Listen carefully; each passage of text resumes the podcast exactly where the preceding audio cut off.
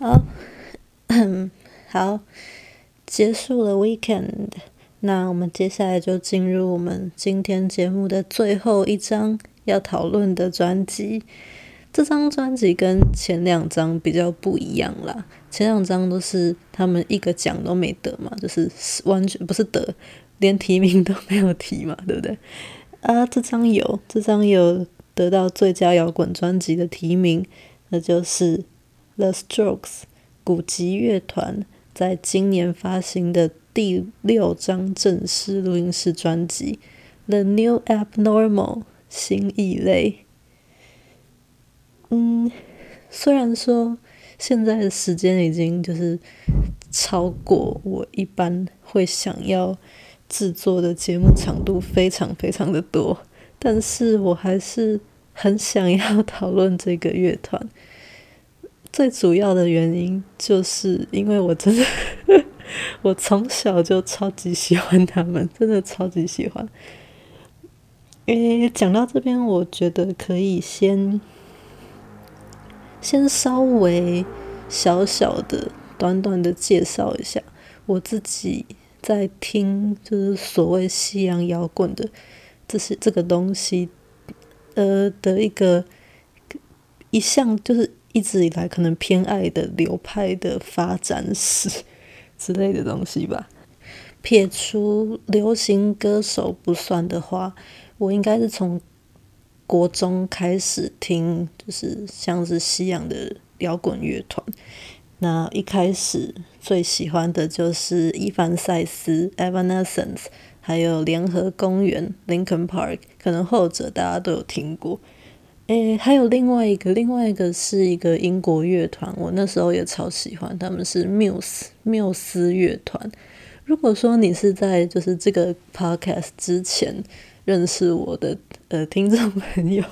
那你应该会知道我在其他地方写发就是公布过，诶，发布过一篇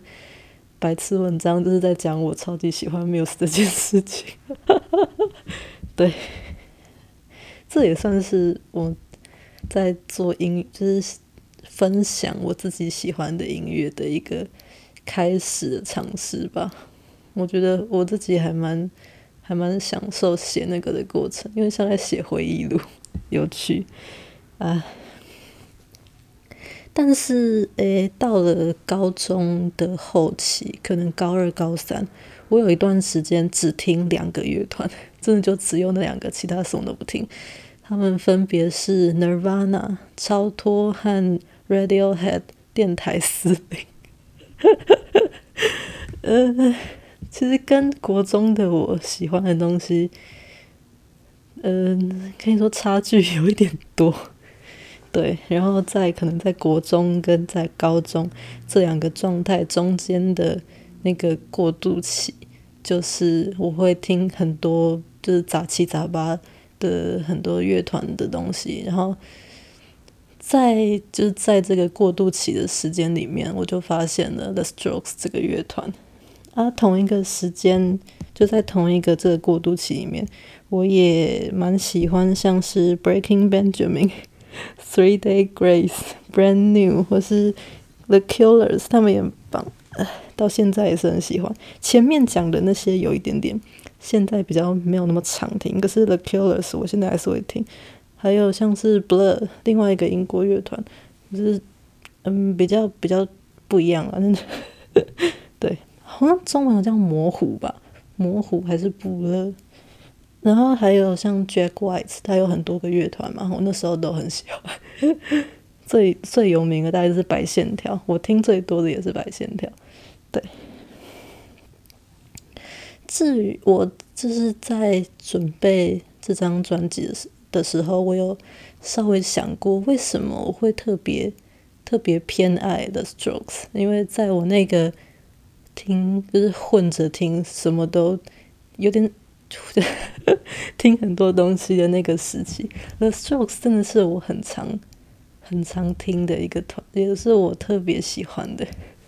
到底为什么呢？我在想，有可能是因为就是如果说我们回到国中的时候，我在听的不管是 Evanescence 还是 Linkin Park，他们其实都有一种比较直接的在，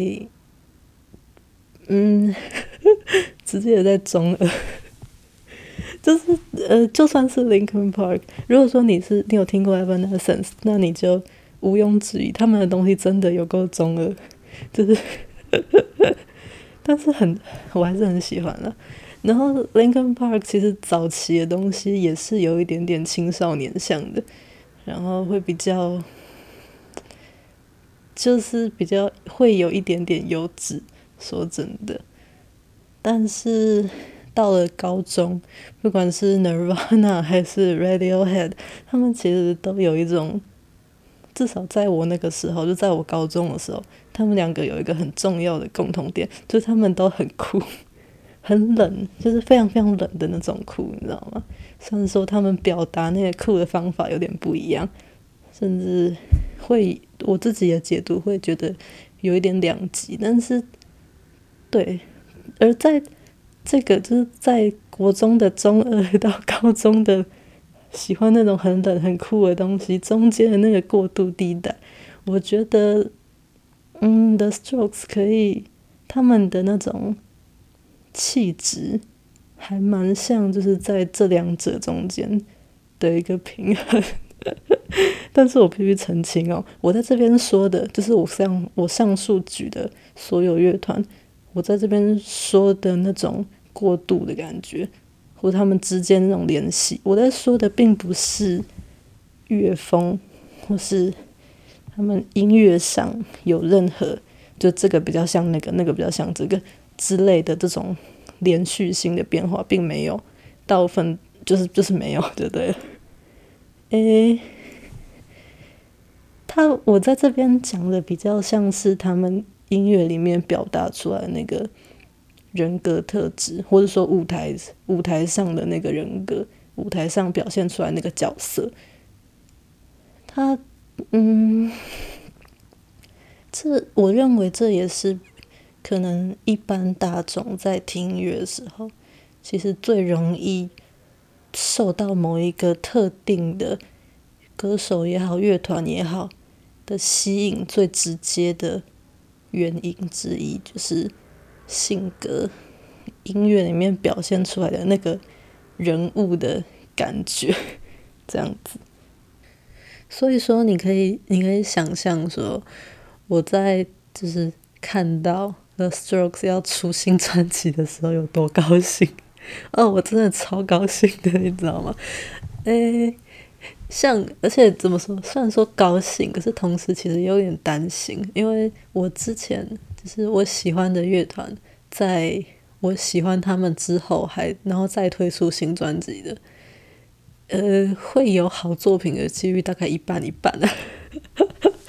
像是哦，我刚少讲一个，在我那个。过渡期中间，我也很喜欢 Green Day，就是年轻岁月。他们好像如果没意外的话，三月会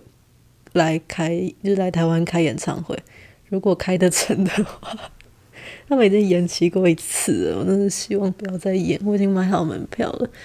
啊！可是我要讲真的不是他们的那一张最新的专辑《Father of All》，我就觉得不是很好。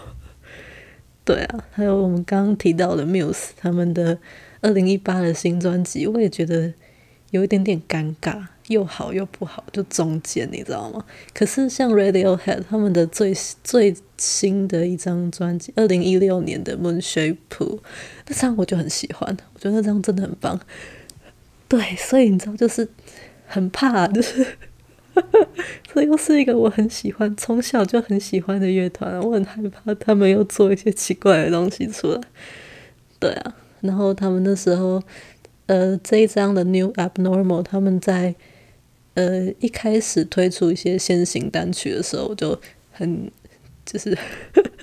怀着忐忑的心去听，然后一听就觉得哇，赞，可以，超喜欢，所以从那之后就很期待，超级超级期待这张专辑的到来啊，来了之后。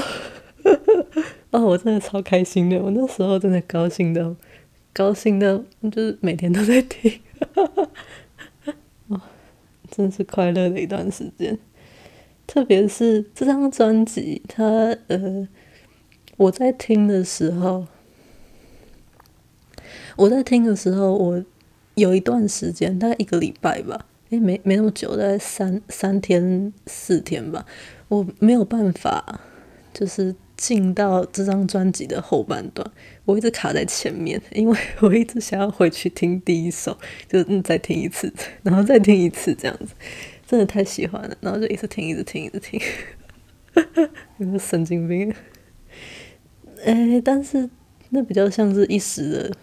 迷恋呐、啊，就是哦，因为他们，我我刚刚忘记讲，这张专辑距离他们上一张专辑已经七年了，他们已经有七年没有新作品，然后嘣的一下突然跑出一张，啊，对啊，所以真的很快乐。哦，那时候真的很快乐，现在也是，现在还是很快乐。呃，啊，稍微稍微收收一下心，我们接下来也是照着顺序来，稍就是从头到尾这样子，我会挑每一每一首歌，我觉得有趣的地方跟大家就是分享一下，嗯。那么接下来就是这张专辑上的第一首歌，这首歌的名字叫做《The Adults Are Talking》，直接翻译过来就是“大人在讲话”的意思。就是这首歌一直害我不断的、不断的回到专辑的第一首，一直在重复听，完全没有没有进展。就是在在听听这张专辑上一直在走回头路，我也我也不知道为什么。因为最奇怪的地方就是整张专辑，哎，整张专辑听下来，它甚至不是我最喜欢的一首歌，但是我就是没有办法停止去听它。它真的很很很奇怪，诶，它很让人想要再听一次。这首歌它听起来其实。有很像的这个乐团，他们原本风格的地方，也有很不像的。像的地方就是他们的乐器使用，跟他们整体听起来的感觉，其实还蛮像传统的风格。像是他们的鼓点非常非常的短，然后是很要动的，甚至有点活泼的那种节奏。然后加上他们的吉他又是。很亮，然后纤细，甚至有点点瘦弱的那种感觉，那组合起来就是一个很轻盈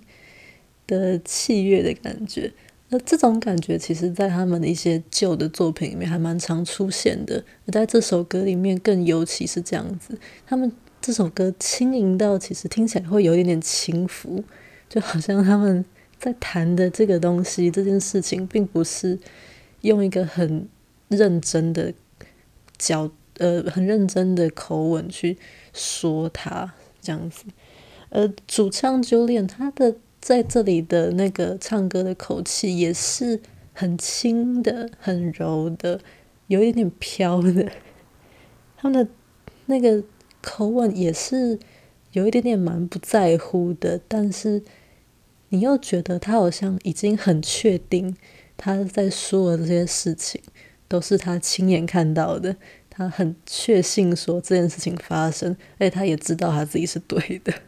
只是不是很在意这样子。这首歌，呃，这首歌比较不一样的地方就是他很，他在 The Strokes 他们的过往作品来说算是长的，呃，他们在，呃，他们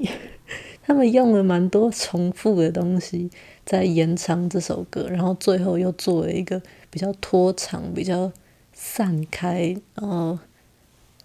慢慢出、慢慢消去的那种结尾方法。这件事情比较新一点，因为 The Strokes 他们其实一向都做比较短的歌，就是结束就是结束了这样子。这一点其实在这张专辑上还蛮常见的。这张专辑有，有。只有九首歌，但是有四十五分钟的一首，大概五分钟这样子。然后他们之前做大部分都是像两三分钟，最多可能四分钟多一点点那样子的短的歌，这样子。啊，这首歌在谈的主题就是他把歌名里面那些 the adults 就是大人嘛，他们比喻成可能是唱片公司，也有可能是泛指社会上的呃在上位者，就是那些位高权势的人。The adults are talking，大人在说话嘛，就是那些重要的人他们在讲啊讲话，他们在说一些重要的话，然后同时你们也知道吗？如果讲到大人在说话，就很想要接小孩子不要插嘴。他们有一点点像是，就是呃，把大人跟小孩子这样子的对立放在他们自己身上，就变成位高权重的人跟乐团自己他们这样之间的那个对立，这样子。这些乐团他们代表这些小孩子们，所谓的小孩子们，他们在用那些轻浮的。蛮不在乎的口吻在说，大人们在说话这件事本身就带有一点点微微的像在嘲讽的感觉，还有很轻微，其实不是很不是很强烈的批评。这些人在说这些话，好像很重要的样子，可是其实根本就不是 像那样子的感觉。嗯，怎么说呢？但是 我是。理解说这只是比喻啦，但是听到这首歌的第一就是第一反应还是，其实你们也不年轻了，你知道吗？像是我，我虽然说没有去查说他们乐团成员大家都几岁，可是用推的也推得出来啊。他们之前有五张专辑，第一张专辑二零零一年，他们中间还有七年的休息时间，再怎么样，他们至少也四十几岁，所以。四十几岁耶，四十几岁蛮蛮蛮大的吧？我我，但是可以啦。其实我可以理解说，我还蛮喜欢，就是虽然说会吐槽，可是我还是很喜欢这首歌。他们表现出了那种比较蛮不在乎，然后比较轻微，没有那么强烈，没有那么就是一定要推倒高墙的那种强烈的反抗态度。可能就是因为有年纪了，才有办法比较用像是微微的讽刺，然后稍微的批评的这种比较比较轻松的角度在谈论，可能反抗权威嘛，有一点点这样的感觉。其实我还蛮欣赏这样的态度的。呵 呵对，但是在下一首歌，第二首。整张专辑的情绪其实就有了蛮大的转变，它从那种比较轻浮的、微微的嘲讽，转到了一种低调的忧伤。呃，第二首歌的名字叫做《Selfless》，直接翻译过来的话就是无私的，或是不考虑自己的之之类的这样子的意思哦。这首歌同样有延续拖长的感觉，而且。比更更加强烈的有这种缓慢的拖长的感觉，它听起来很厚，而且是湿润的，会让我联会一直让我联想到一个意象，就是可能是纸或是布被就是吸到水之后慢慢渗进去的那个那个景象 这样子。诶，这首歌在谈的其实就是主唱 Julian 他在对他的前妻。呃，阐述一些他的心情，这样子啦。诶，虽然说它是一首忧伤的歌，但其实，在前半段，它听起来仍然是清淡的。要一直到后半段，这首歌它才慢慢的、慢慢的加深、加重那种疼痛感，然后一直到最后、最后才这种这种疼痛才。微微的变得比较尖锐，然后稍微的有点刺痛的感觉，但在这刺痛之后就就结束了，他就这样子，他就他就这样子消散了。就是呃，这首歌也让我非常非常非常的喜欢，对，而且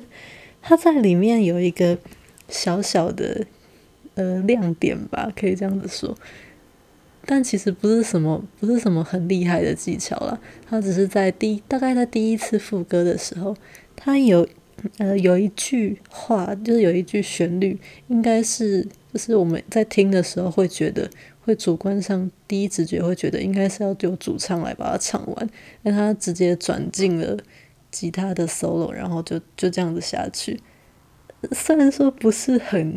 意外也不是什么很新的技巧，但放在这边不知道为什么我超喜欢的，我真的喜欢到爆。那一那一小段对我来说真的是一个很重要的亮点。第二就是也是在这张专辑以后还会再出现到的，呃，他们在描述某种爱的失落的时候，会用到一种我也不知道类似。古代战争的比喻，就他可能会讲到说要去战场啊，然后要戴上手套啊，等等的，就是还蛮奇怪的，我完全不理解为什么要做这种这种比喻，但是我还蛮喜欢的。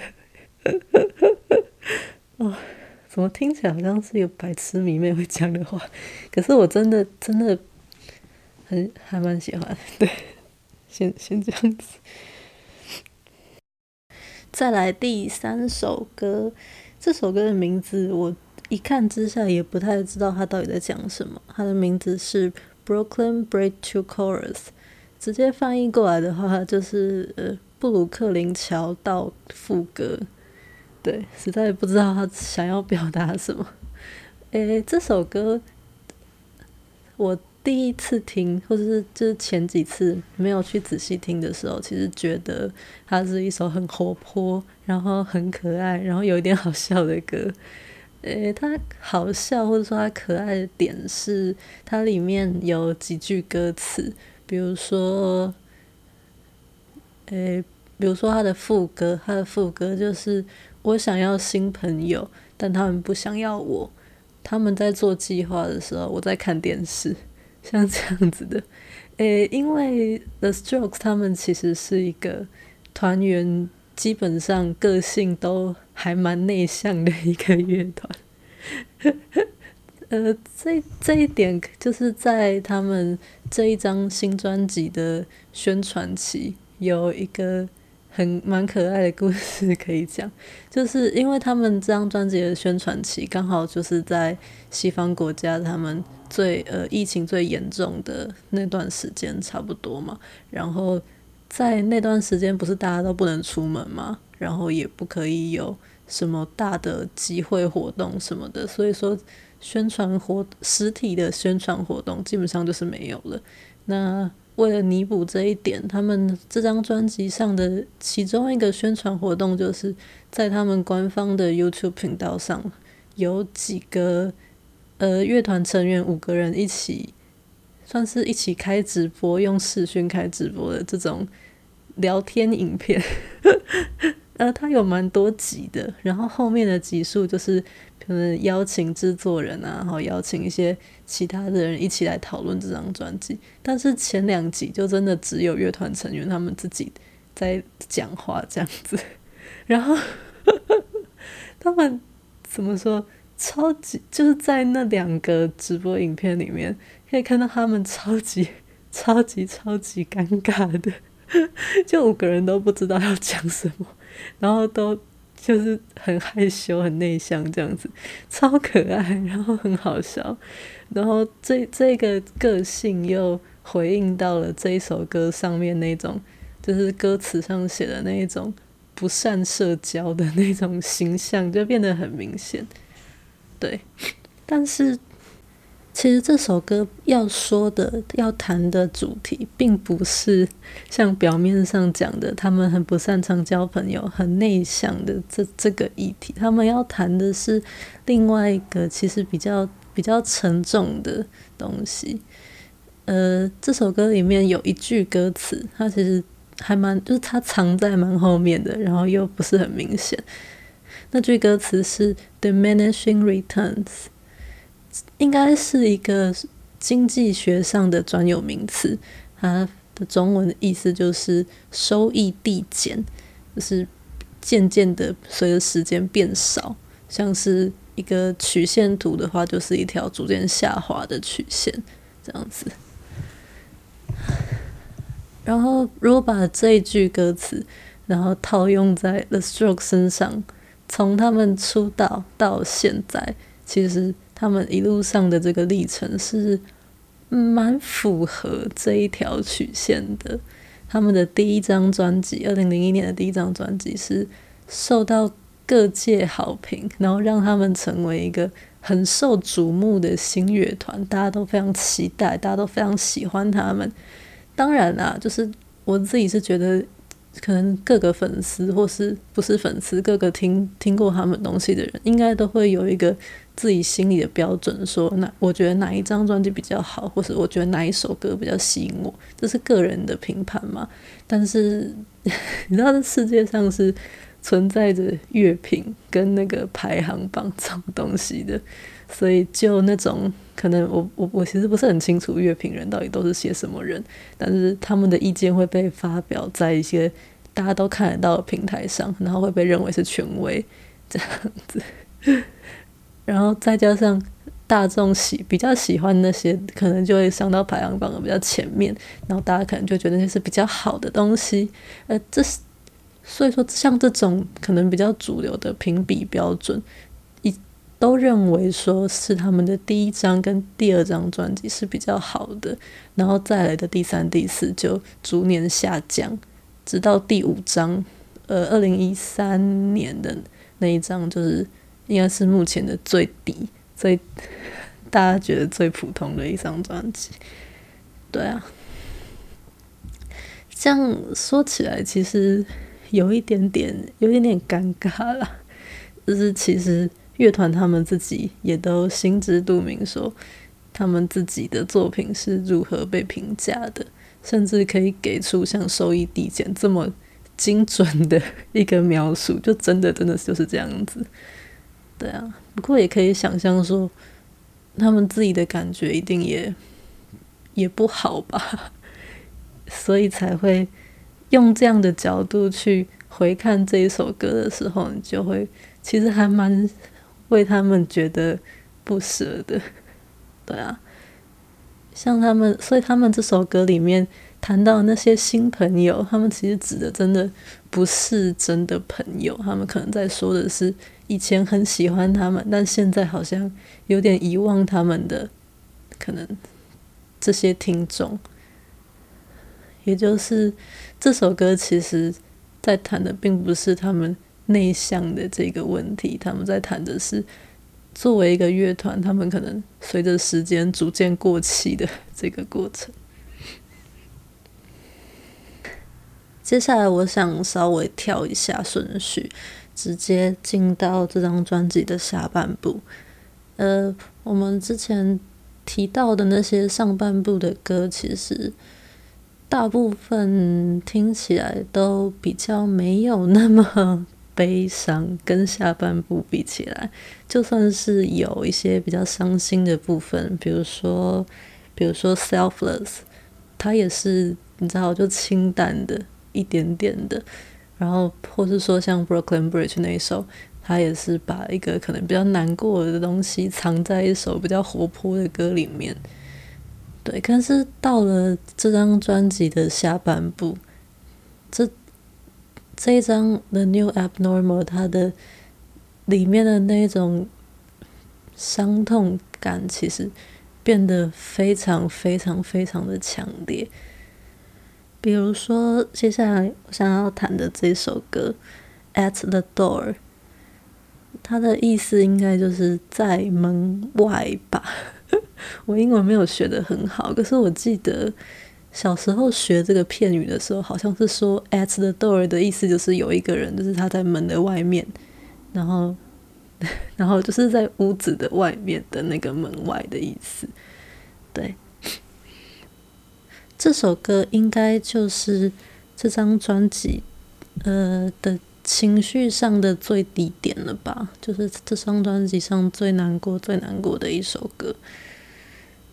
他。哎，他听起来的感觉很孤单，很凄凉，非常单薄。就是像我们在听乐团的歌的时候，其实常常会有那种大家一起的感觉，像是鼓在干嘛，吉他在干嘛，贝斯在干嘛，主唱在干嘛这样子嘛。但在这一首歌的前半段，它其实听起来孤单到有点可怕，就是它非常非常非常的寂寞，然后又很冷。一层一层的，慢慢把你拖进一个很深、很暗、很冷的一个情绪的低谷。呃，然后你就随着音乐这样进进行，然后你也一路的被它拖进去，就一直沉默、沉默，沉到最深、最暗的那个地方，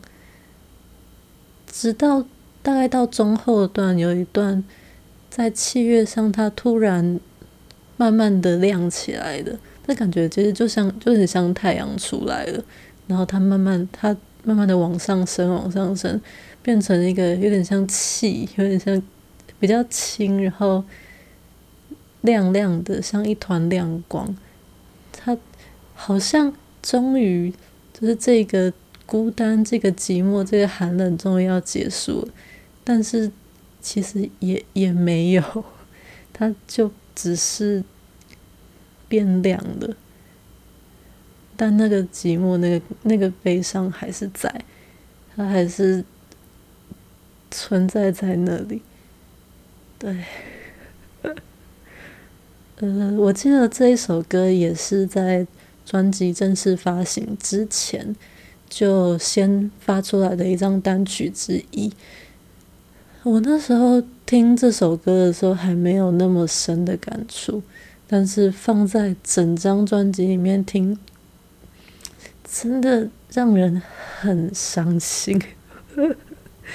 嗯，我想，嗯，我是可以讲一个小小的事情，就跟我自己有关系。我在听这张专辑的时候，我不是说之前我都被困在那个。前前半段嘛，然后在这个嗯那个热恋期终于结束之后，进到一个比较理性、比较冷静，我可以好好的把这张专辑听完。然后在听到这首歌的时候，我突然觉得他跟之前他击中我的方式都不一样，他变得非常深沉、非常哀伤。然后，然后。我就是有一点随着这张专辑，然后就就就哭，就有点哭了这样子。呃，我虽然说听音乐听到哭，并不是对我来说，并不是一个很新的体验呐。就有时候就是会这样子，但是不知道哎，这张这首歌真的让我非常非常难过，而且我也没有遇到什么不好的事情，你知道吗？我只是被他的那个。情绪拉着走，然后进到一个很深很暗的地方，然后而且他最后也没有真正的去解决那个哀伤，但是背景又是亮起来了，你又觉得好像你是可以离开那边的，但是你必须带着那个情绪走。它是一个，发现我好像讲不很清楚那个感觉，但是那个我我那时候的。听的那个感受是非常非常强烈的，这这张这首歌也是后来就变成我这么喜欢这张专辑的其中一个很重要的原因之一。对，在整张专辑的后半段的这些歌，其实他在谈的，它里面在谈的那一种呃主题，就有点像是。前半段的各首歌，他们在谈的东西，然后混合在一起，变成一个比较呃比较笼统，然后比较大、比较包含性的那种情绪，然后散布在这些歌里面。像是在《Selfless》前半段的第二首《Selfless》里面，他在谈，Julian 在说的是他对他前妻的那种想念嘛。然后接下来的《Brooklyn Bridge》，他是在说他过往。就是乐团过往曾经非常的受欢迎，但现在好像不是那样子的那种失落的感觉。这些可能负面情绪都混合在一起，搅在一起，变成某种比较巨大的，呃，也比较描述。比较我有一点微微比较抽象的那种情绪，比较变成某种比较呃混杂的，比较有点抽象，但是也其实也比较真实的一种情绪，一个大的情绪嘛，就像是你可能一阵子心情不好，你不会。是因为一件事情心情不好，可能是因为很多很多事情累积在一起，变成一个巨大的乌云，然后出现在你的心上，你就会变得很难去脱离那个低潮。在这张专辑的后半段，它其实嗯，每一首歌都是在在讨论，在谈说这一团乌云，这一团混杂的难过的乌云，它是怎么样去。呃，占领他们的生活的，其实就是九点自己啦，因为在写词上好像是他的工作的样子。像是接下来这一首 Why Are Sundays So Depressing？呃，直接翻译就是为什么星期天都这么让人沮丧？它有点像 Brooklyn Bridge，它听起来也是比较轻快的一首摇滚乐，那也是。听上去会让人觉得其实蛮蛮愉快的，可以轻松的享受的那种歌。但是他在谈的内容也比较也是像 Brooklyn Bridge 那样，是在想念说他过去，不管是对他的前妻，或是对他的乐团他们之前的那种荣景，都有点风光不再了那个那一种想念。所以他就算。音乐上轻快，他听起来还是有一点，这样讲好像有点有点矛盾。那它听起来还是有点拖拖一拖，有点像一个人拖着脚走路，你知道吗？就像那种感觉。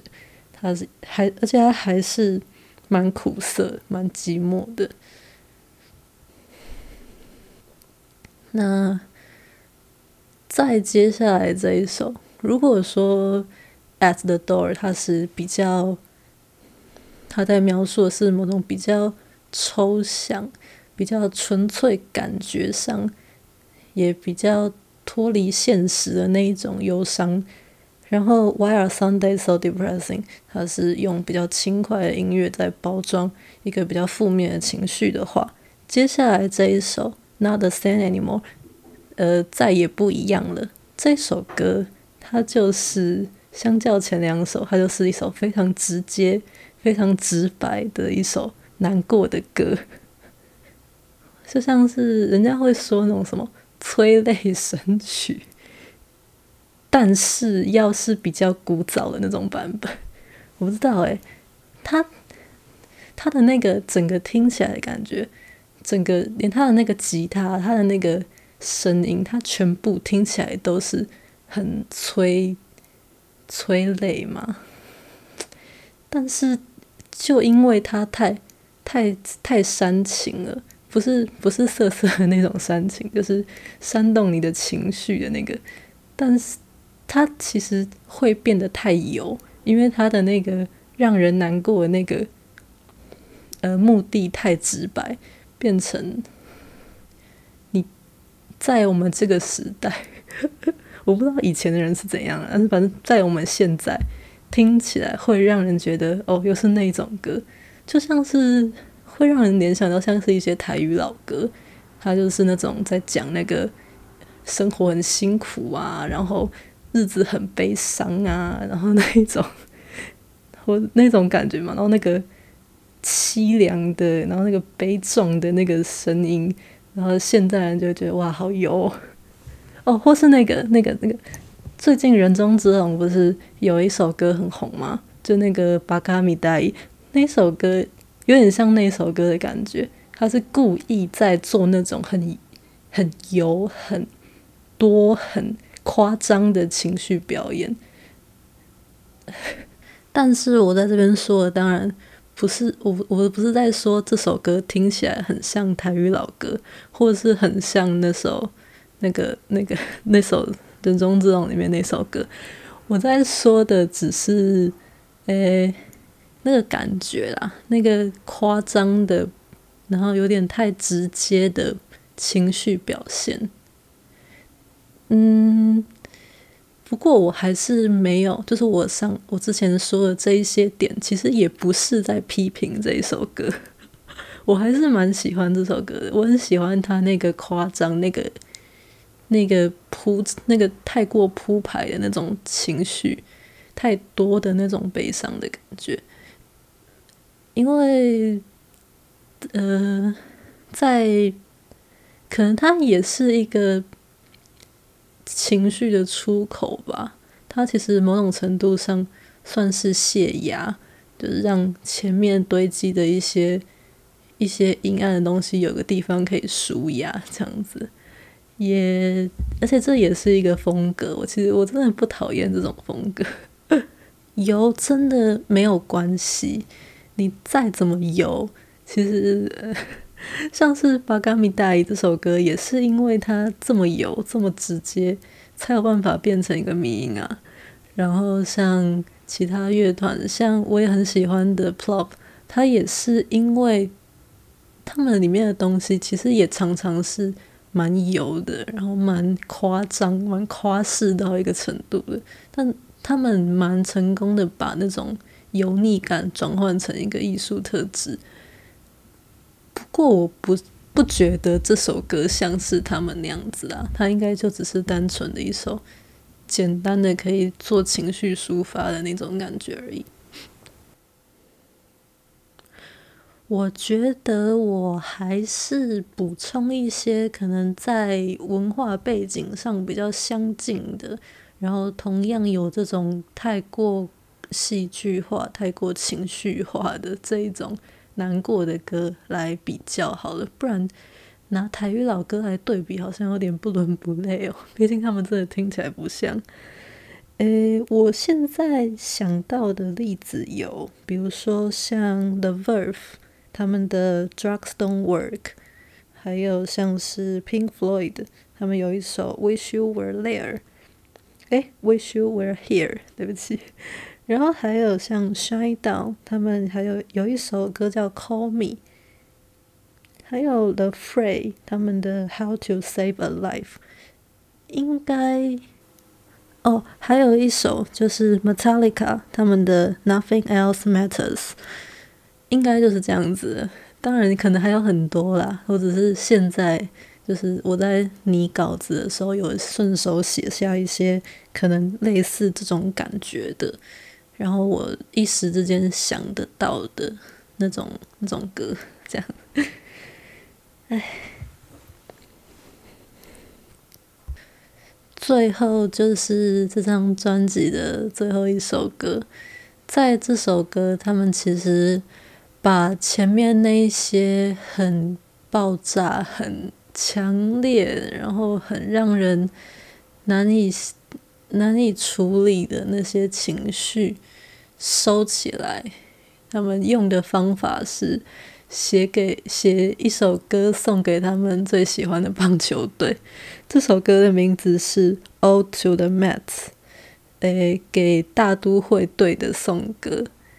The Strokes 这个乐团，基本上他们是从纽约出来的，就他们大部分都是从在那边出生长大这样子。然后这张专辑其实也很有纽约的味道，像是那个 Brooklyn Bridge 那首歌嘛。然后还有他们的专辑封面，其实就是我们之前提过的那个，还记得吗？之前说过跟 The Weeknd 头发很像，哎，不是 The Weeknd 有点致敬他的发型的那个。涂鸦艺术家 Basquiat 他的作品就是拿来就是借用来当他们的专辑封面这样子，所以你可以去看一下，这样就看过 Basquiat 的作品喽。啊，然后这个 Basquiat 他也是从纽约出来的这样子，在最后这首歌，他们其实用写一首歌送给大都会棒球队，来有点像顺便，嗯，影射他们自己作为一个乐团，跟这一支棒球队有着相似的那个 diminishing returns，那个逐渐在消逝、逐渐在退场 的那种感觉吧。我看到的资料是说，就是这一支棒球队，就是大都会队，他们已经很久很久没有赢球了，所以说这个乐团他们想要就是写一首歌给这支球队，就算是他们是逐渐在消消失吗？他们可能球迷也变得越来越少，然后也一直没有赢球，但是他还是。很喜欢他们，当然啦，站在一个观众的角度去看，就会觉得可能你们两个就是 叫什么同病相怜嘛，你们有相同的问题，或是你可以在他身上看到自己的影子等等的。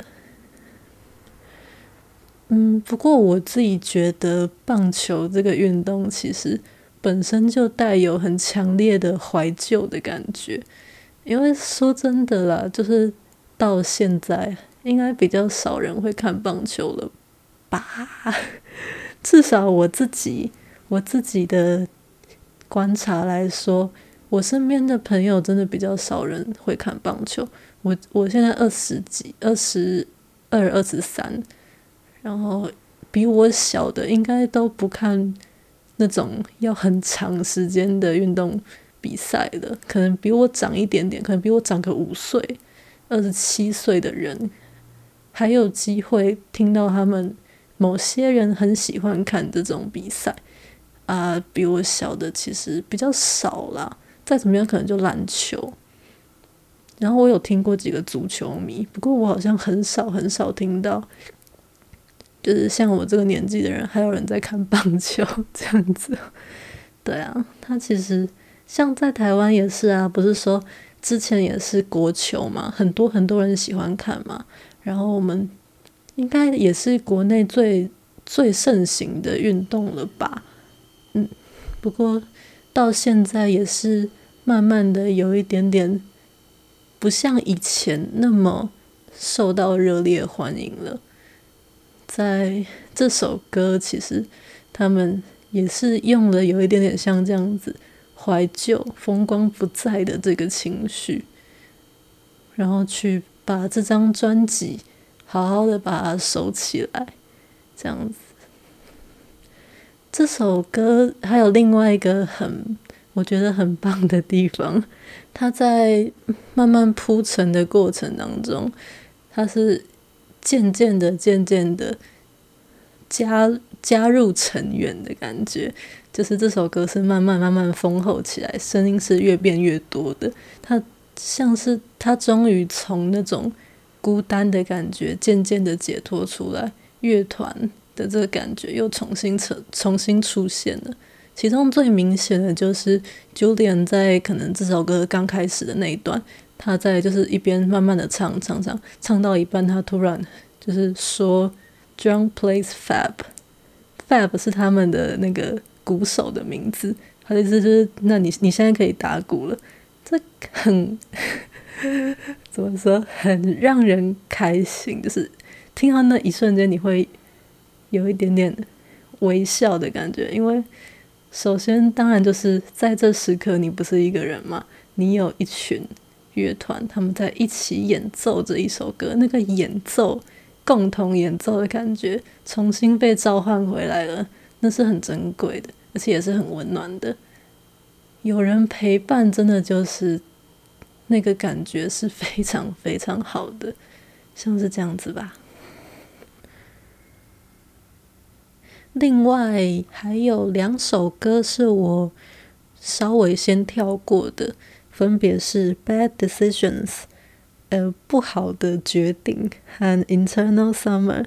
永恒的夏天。这两首歌其实我也都很喜欢，只是我觉得，诶，先跳过的话，在情绪上会就是在讲讲的情绪上会比较连贯，可能不用做那么多转换跟暂停，这样子会比较顺了，所以就先跳过了。呃，Bad Decisions，它其实就是一首蛮拔辣的歌，就很普通啊，然后很顺耳，然后很基本的这样子的一首歌。不过它也是在专辑发行之前就先公布的单曲之一。我那时候听到这首歌的时候，就非常非常非常的喜欢。它会一直让我联想到另外一首歌，是这这个乐团的主唱 Julian，他跟另外一个团体 Deaf Punk 傻瓜朋克他们一起合作的一首歌，叫做 Instant Crush。不是说他们听起来有任何地方像啦，其实只是他会一直让我联想到 Instant Crush 的 MV。那支 MV 他们在讲的就是两个蜡像，就是有点像雕像，可是用蜡做的。他们两个蜡像相爱的故事。在听这首《Bad Decisions》的时候，我一直联想到那支 MV 里面的画面。我觉得 我也不知道为什么诶，我觉得就是会想到他。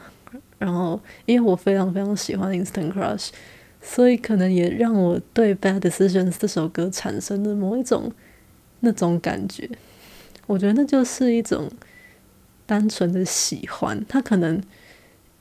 呃技巧上或是。艺术价值吗？就那种比较可能客观的评断来说，不会像这张专辑上其他歌，比如说《At the Door》或是其他的《Out the Mat》之类的那种歌来的那么的让人惊艳。但是，就是一首会让人喜欢的歌，《Bad Decisions》。另外，《Internal Summer》这首歌，它是。因为是这张专辑上最长的一首歌，它不止时间很长，它听起来的感受也很漫长，真的就是永恒的那一种感觉。这首歌应该算是这张专辑上除了最长之外，也是最实验的一首歌。它听起来有一点迷幻摇滚的味道，然后算是很不像 The Strokes 他们以前传统的会让人熟知的那一种风格。它有那种延长回绕的感觉，非常非常强烈。但他在讲什么呢？其实我不是很确定。看起来就是就这样读下去，我也是看不懂他到底在讲什么。可能就是那种比较灵性体验吧，就那种对，不是真的在讲什么，只是在讲一种感觉的那一种歌，可能是这样子。我自己也蛮喜欢的啦。好，那。以上就是我自己对 The Strokes 这一张新专辑《The New Abnormal》它的一些感觉、一些感想。至于葛莱美，好久没有提到这个词。诶，他们已经入围了那个最佳摇滚专辑嘛？那其实有这个我就很高兴了啦。只是，嗯，别的就。没关系，希望他们可以得奖这样子。不过没有也没关系啊。呃，其实就算不讲这张专辑，也跟今天的主题不会有多大的违背，因为而且再加上就是，其实前两张专辑的时间就已经差不多了。我记得我好像也是录了五十几分钟哦。不过为什么我一定要讲这张专辑的？看我这张专辑讲五十分钟，讲快一小时就知道了吧？我真的超喜欢这个乐团的，就只是因为这样子而已。对，好开心哦！我真的很期待可以讲这张专辑，因为我真的超喜欢。我不知道到三个月之后，我会不会会不会还这么喜欢呢？希望还会，因为我那时候听 After Hours，其实有一点点，有一点点把我自己听到太累，因为我。那时候也是很喜欢这张专辑，然后一直听，一直听，一直听，然后听到最后其实有点腻了，所以放到现在十二月再听，其实又变得很 OK。至于这张，我一直都没有听你，不知道在之后会怎么样。这样子啊，那准备的东西终于都讲完了，那我这一集也差不多就到这边结束。谢谢你陪我到这么长、这么长的一段旅程，我总算是讲完这三张专辑了。这三张专辑我都非常非常喜欢，也非常非常推荐大家去听。请，如果你有时间，如果你有意愿，如果你想要听听看一些呃我喜欢的音乐的话，欢迎你到处去寻找他们，到处去。就是去听听看他们的东西，尤其是 Rina Sawayama，他还算是一个新艺人，所以请多多的给他关注，他真的非常非常的有潜力。嗯，那今天就先这样子，我是一路，那我们下集再见。